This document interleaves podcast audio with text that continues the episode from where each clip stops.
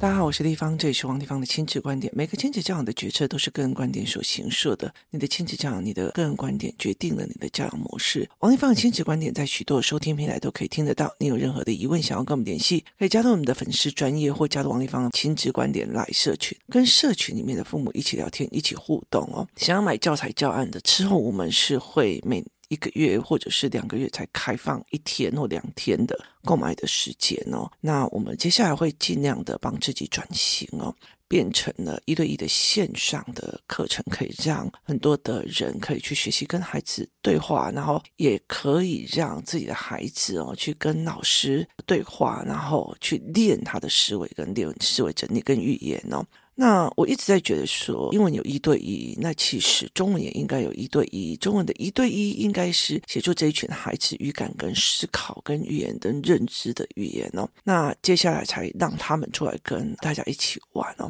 那今天我们来聊的是生活形态的思考哦。我们去国际学校的时候，他们在协助高二、高三的孩子们哦。其实呃，很多人会认为说，除了成绩之外，论文不是标准答，很难去判断孩子的好坏。可是基本上，像以我来讲，我其实是有办法去看每一个孩子或他叙述的或文本里面后面的问题跟思考线哦。所以其实练到一定程度的人，其实是有这样子的。能力去看哦，这个小孩思考不行，太浅，所以我会去看这样子的一个模式哦。那我甚至会看出来这个人写作的论点的盲点或干嘛。那当然，我也有我自己的盲点啊。在我们家的概念就是缺变的思维，缺变的思维就是缺点，就像你的大便一样哦，你自己都感觉不怎么样，但是看别人都很恶心哦。所以这是一个缺变思维哦。所以我常常会觉得说，诶，我有时候我也有盲点，所以我常常会想要去让别人来跟我说哦。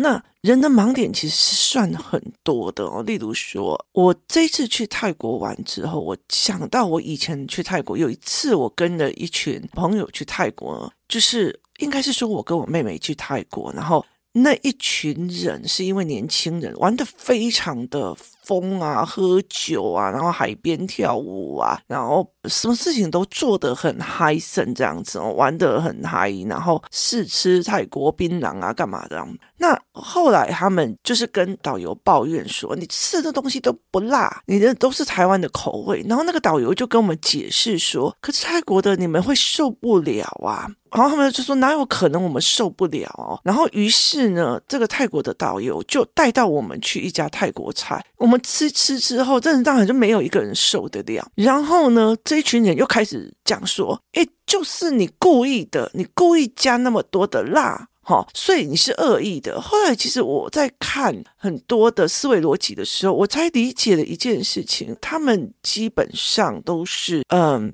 比较并不是一个就是读书读很大的一些人。那他们其实就觉得很多事情都是因为你没有做到。语汇大概就是因为你没有给我们泰式的料理啊，为什么我要吃这个？然后另外一个就一直在抱怨说：哦，因为你给我们吃了泰式料理，这个这个不是泰的，你一定是叫他加辣。那到这一次的时候，我自己去泰国的时候，我才发现，尤其是泰国的东北菜。好辣哦，真的辣到你受不了这样子哦。那那个时候我才理解了一件事情，这个导游从头到尾都没有说谎，是因为这群人的认知价值。后来到最后，他们还带头叫全部的人不付他导游费。我后来在这一次的旅行的时候去想，那个时候我因为跟他们是玩在一起，后来到最后我去配合他们去做这件事情的时候，其实我蛮愧疚的。愧疚的原因是在于当下的我的认知根本就没有真正的去了解泰国的东北菜或者是泰国曼谷菜的各种思维，我才会了解。当我自己随便走进一家去吃的时候，我我会点到那个辣到我真的受不了的菜，所以其实那是一个非。常呃，我们常常讲说，这一次的旅行下来，我们狂吃、狂喝、狂喝太难，但是问题是每个人都瘦，是因为它太辣，导致我一餐就要喝三罐水，所以它就会变成你的新陈代谢是非常非常的强的。那在这整个概念里面，你会发现你的认知会影响到你的选择，或者是影响到有时候你是完全的资讯不平衡哦。那这次出去的时候，因为每一天。每一个晚上，我的孩子们都要吃冬阴功泡面，然后我们去 Seven 买的所有的冬阴功泡面，然后他们就在那边狂吃。我那时候去菲律宾二十几天哦，你知道他们每天都在一边哭一边说我要回台湾，我要吃卤肉饭，我要吃什么？我跟你讲，这二十几天哦，在泰国他们没有一天想要吃台湾的东西，没有，甚至他们回来的时候啊，你知道吗？这几天都是泰式料理哦，他就是很喜欢那边的食物哦。然后我们包括最后一天，因为想说要回来台湾了，我们一定要去挑战生腌料理，所以我们就找了一个泰国公主很爱的一个连锁餐厅。我们没有那个胆子在路边摊吃生腌所以我们就在那边吃。哦，真的是我跟他们都是真的爱上了生腌三文鱼，也就是生腌鲑鱼哦。所以就是让你很惊艳这样子哦。那。其实后来，其实我在想这一件事情的时候，我在回想这一件事情的时候，就是我们的认知差距，包括就很多人就觉得泰国很落后、很脏、很干嘛。所以后来，其实我儿子就觉得说，泰国一点都不落后，尤其是曼谷，非常的夸张。然后包括我们这一次去参加的行程哦，就是包括那个大象收容所哦，你怎么去喂大象，怎么去干嘛？他们每一个人很 enjoy 自己工作，然后觉得自己工作很厉害。害，然后一下子叫你去帮他们切水果，然后一下子去煮，然后一下子去帮他洗澡，甚至跟他们拍照，就他所有的东西是紧凑的，让你觉得每一样东西都让你开了眼界，然后觉得哎很特别，而不是像以前那哦。被大象载着走啊，然后干嘛的这个思维哦，他们让我觉得是一个很不同的思考模式。那我的小孩他们一天到晚就是要吃冬阴功泡面，后来我就受不了，我就帮他安排了阿泰先生的蓝带厨房哦。阿泰先生是一个台湾人哦。那我去跟他接洽的时候，一个人的费用大概一千二吧，哦，那我去跟他接洽的时候，他就说他们的教室很小，只能容纳六个，所以我们十个人是进不去。那我们就只好就是小孩加我一个哈，那因为我很会跟人家聊天，是他们就派我去让我去跟他哎聊讯息啊，为什么要来这边用蓝带？那于是我们就跟他聊聊了以后呢，我就会理解的一件事情啊，泰先生他是在竹北啊，那大家都知道竹北的状况，然后他是媒体人，而且他工作的非常非常的辛苦，然后他做了新北耶诞城跟一个很大的一个就政府之案子哦，是一个人就是一个人去 hand 全场哦，所以他很多事情都要做哦。他后来他就觉得他为什么要这么的累哦，于是他就想了办法，想要去旅行。于是他就去找了泰国。那去泰国的时候，第一学期是去读语言学校。语言学校学会了一些泰文之后，他就想说，那他要学什么？以一个学戏剧的，然后又去电视台做行销的，跟活动筹划的人之后，他选择了去读蓝带。那全世界的蓝带唯有泰菜的就只有泰国，所以他就去泰国的蓝带学院去学。在这个学的过程里面，就是在这学的过程里面，后来他学会了哦。那于是他就在那边租了一个房子，然后在那边就是开教室哦。那我后来帮他们计算过，你那个教室的，你每天开教室，然后教人家一道菜，然后三个月换一次菜单，所以就有很多人去跟他们一起去，就是一起学。那以他的费用，其实足以在那边生活。那那时候他说遇到疫情的时候，因为整个泰国都比较少外国人了，所以他用很低价的身帮自己请了，就是让自己好好的在那里用很低价的钱去生活着。泰国其实很重要的一件事情，它的房租包括它的饭店，其实都相对便宜，非常非常的多。那我也讲了，就是他住的那个地方，二十五层楼，楼上有酒吧，楼下有餐厅，然后其实他旁边就是有名的按摩一条街，然后他有两个很大的那个那个那个捷运站，其实很多香港人跟台湾人都很喜欢住的那个区域，他甚至有台湾人开的一种国际学校哦，那非常非常好生存的一个概念哦。那我后来还有认识到一个，就是我们有约到一个所谓在学习校里面当中文讲解的一个妈妈，她是一个中国人哦，然后她。他为了他自己的大女儿，然后让他们去读书。那他没有选择美式的国际学校，他选择的是英式的，因为他觉得英式的这种规矩的要求跟礼貌的要求比较适合华人世界的要求，所以他就进去了这个学校。然后他给我们做简介。那这个妈妈其实她别的学校也有去过，后来就来到转到那个学校。接下来他就开始帮学校做事哦，包括帮他们做夏令营的呃中国的招生，帮他们做中国的中文的导览，帮他们做这些很多的细节性的事情哦。那他就告诉我们说，他是为了小孩进来的。那老大已经申请到澳洲的学校，老二还在那边，是一个蛮开朗的一个女孩哦，就是开朗，然后整个人其实是在思考或在观察你的，是一个蛮有趣的孩子。然后后来我就说，哎。那你在这边是怎么过日子？他就说我们是租房子，是租 house，就是租了所谓的别墅区。那我就说哦，你租的别墅区？他说对，因为外国人不能买别墅，所以还用租的。那我就说。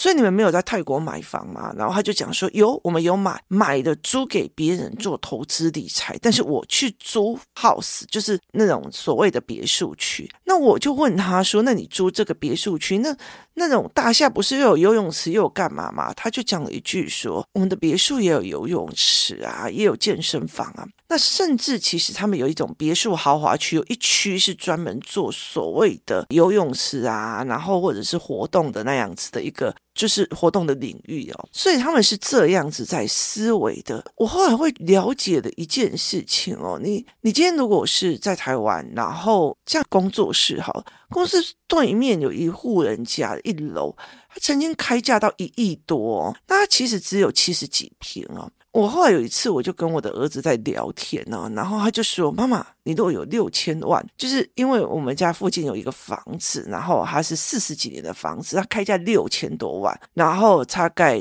呃五十几平啊，六七几平。那我就说：哇塞，这样子的房子，你这等到你付完贷款你就老了，我们是贫穷人思维啊。那我就跟他讲说：那要六千多万买这个房子干嘛？”那我儿子就说：“妈，你如果有六千万，你会去买泰国一条街来收租。”然后我就觉得，哎，这小孩有概念哦。所以很大的一个概念是，他们租房子，然后在那边，然后四百万、六百万、有七百万就可以买到很好的房子。那他就可以租给外国人，大概两万五干嘛的？那他们就再拿那一笔钱去租比较郊外的学校附近的所谓的别墅，然后去负担那些钱哦。后来我就会觉得说，那我到底在台湾干嘛？累得要死，然后读了一堆文言文，然后读了一堆片段的。那为什么他们其实就会有这种生活的选择？就是。你今天并不一定要在某一个地方卷到死，而是你其实是可以去别的地方去做你想要的一个生活方式哦。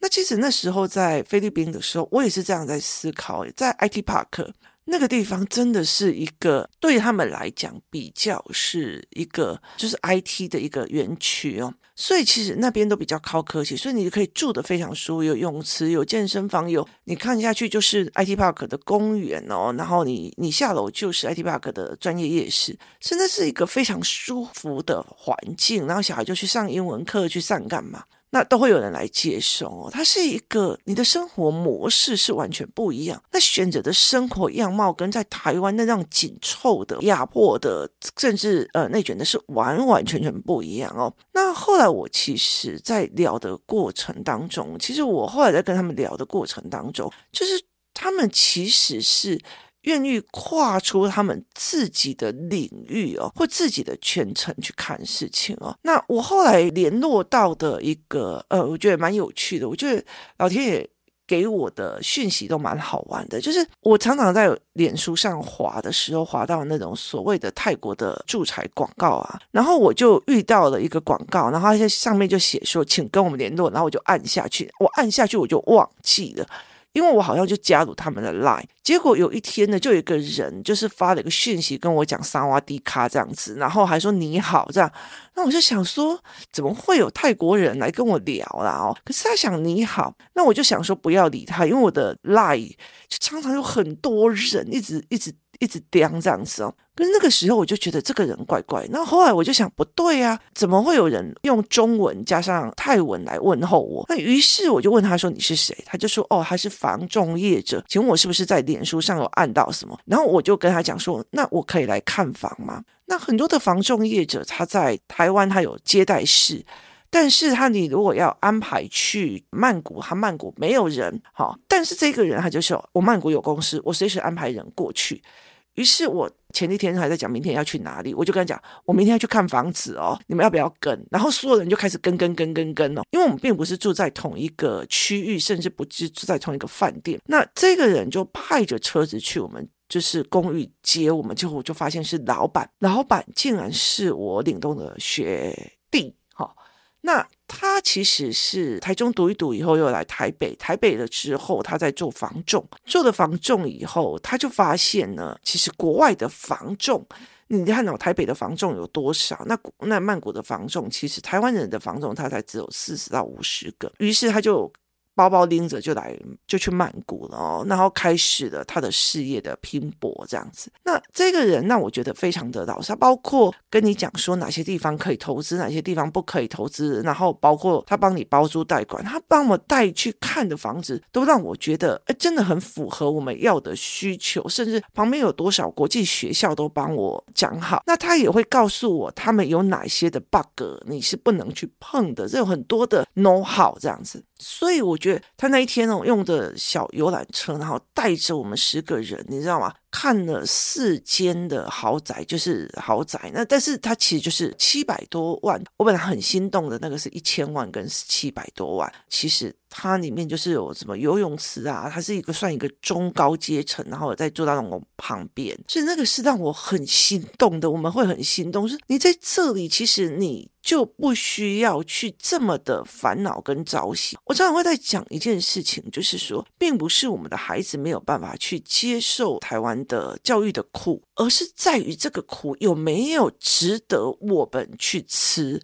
就是我在那边一直在看国际学校的时候，刚好社群有人在问我言文跟诗词怎么背，我那时候呈现一种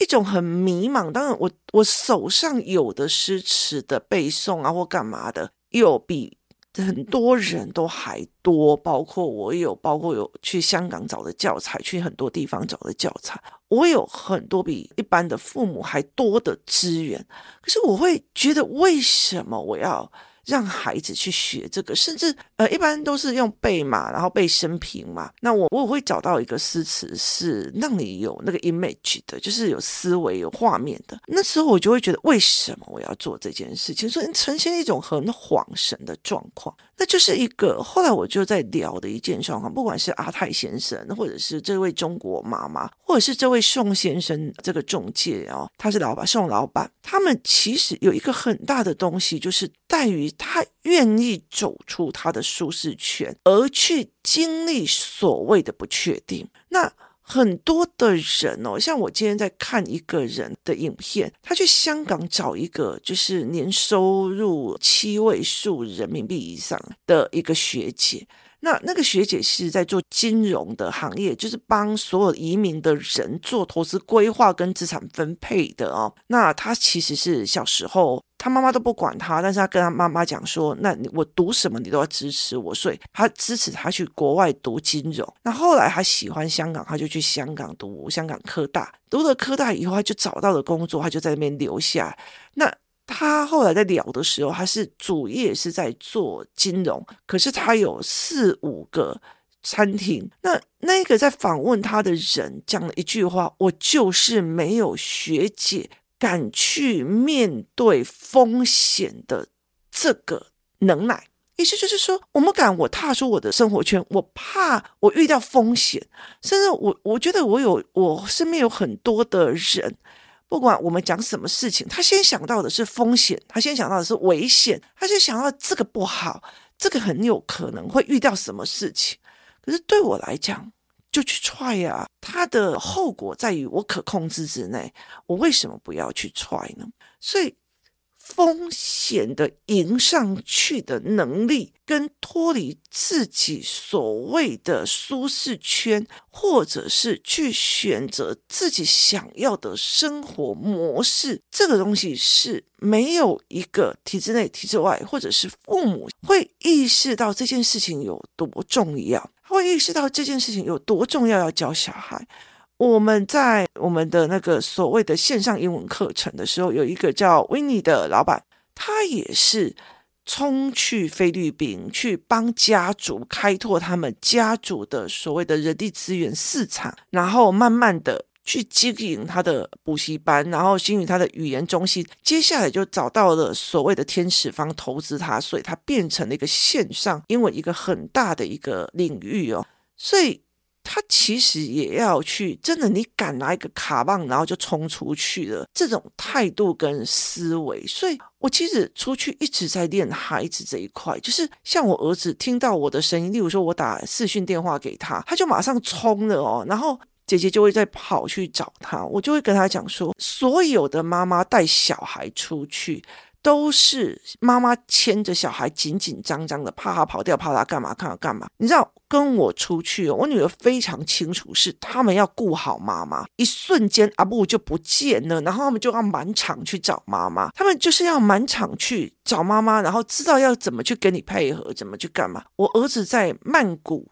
走丢两到三次，那。他很大的原因并不是他走丢，是阿布先丢，然后阿布丢了以后，他听到我的讯息以后，他就脱离了他姐姐跟其他的阿姨，他就绕跑，他为了要去找妈妈。那他里面所用的思维方法，怎么找人，怎么干嘛，这是很难得去练的。我我我儿子是一个五岁的时候去大阪的时候，然后爸爸就把他丢了，自己去看自己的玩具的时候，他是他是会跑到那个那个柜台前面说，找一个会中文的出来，我爸爸不见了，这样子的一个孩子，就是。你其实会在一个地方，从以前到现在，很多人就说：“哎，我常常练呢，因为他常常乱跑，然后我就会消失。”这样，他从来没有一次会哭，他会开始想很多的方法，怎么去找回我。但我知道有可能会被抱走哦，可是其实对我儿子来讲，其实他被抱走的时候，其实我相信他也会有很镇定的反应。但是对我来讲，他被。在一个 shopping mall 里面被抱走，跟他目前为止已经十岁了，他必须要去练面对不确定性、面对恐慌跟面对选择后的后果，他必须要去承担的。所以，其实我后来在思考这些我遇到的人，他们其实想知道自己在这里就是跟着一直转、一直转、一直转、一直转、一直转下去之后，他的人生并不一定会更好，所以他们敢跳出去。他们敢跳出去，我们所谓的每一个自己优位的老鼠笼去去过他们的日子。那要呈现他的条件是什么？你敢讲出去，你敢面对风险，你敢离开你的舒适圈，然后你愿意去在一个新的环境里面愉悦的去面对每一个应当发生在你身边的每一件事情。所以，当我的儿子有时候就会抱怨某个小孩、某个干嘛，为什么我要教那个什么孩子？我常常会跟他讲一件事情，在你周边的都是你该面对的，该发生的就是会发生。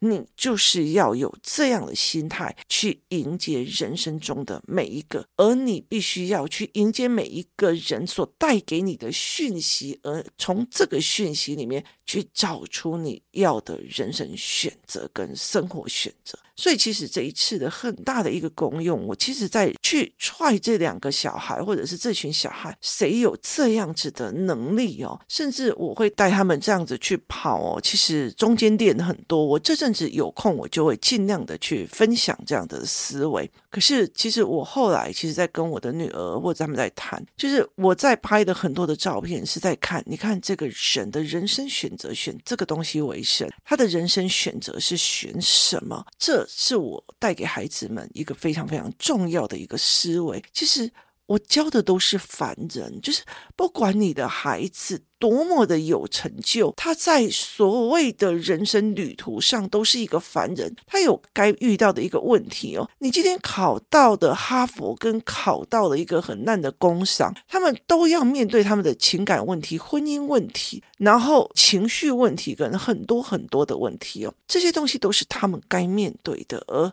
你有没有在教养一个凡人所应该去面对的问题？这才是一个值得思考的一个概念。今天谢谢大家收听，我们明天见。